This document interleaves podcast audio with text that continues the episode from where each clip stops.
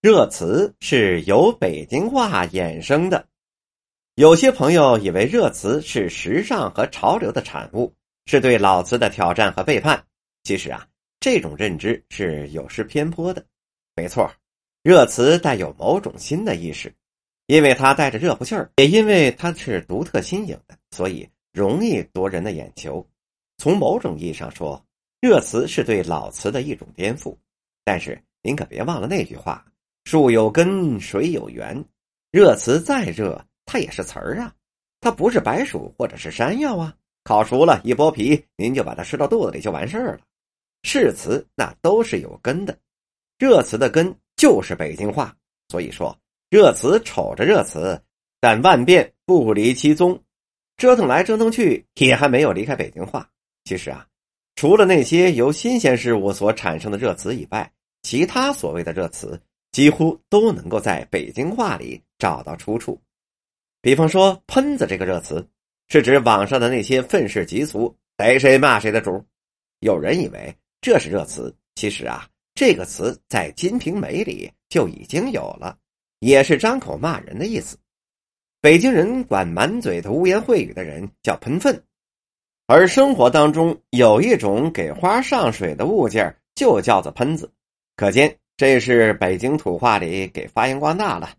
还有“吃货”这个词儿。在北京的土话里啊，是带有贬义的。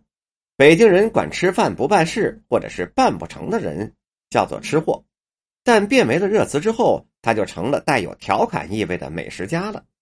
可见有些热词不光是取自于北京的土话，而且对土话还尽其所需，随意篡改。比方现在有些商家为了达到广告的宣传效果，任意篡改成语。比方说“十全十美”改成了“十全十美”，这个“十”呢是食物的“食”；“锦上添花”改成了“锦上添花”，“景”呢是景色的“景”了；“进京赶考”改为了“进京赶考”，这个“考”是烤羊肉串的“烤”。当然了，有的热词是来自俗语，比方说“二货”这个词就是来自于“二百五”。在北京的土话里啊，“二”。本身就是二百五的缩写。进入热词的序列之后，生发出了许多的词，比方说“傻二”。在有些热词是经过媒体和文艺作品，包括相声、小品、戏剧、影视剧等，很快在大众当中就流行了。但这些热词跟北京的土话不是一回事有的热词往往因热点新闻而产生了，所以很难有长久的生命力。这一点是要分清的。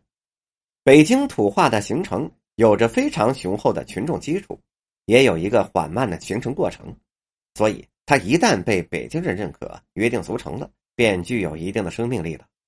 一句土话至少能活一两百年，三代人、四代人，甚至是五代人吧。从某种意义上说，热词对北京话的推陈出新起到了不可忽视的作用。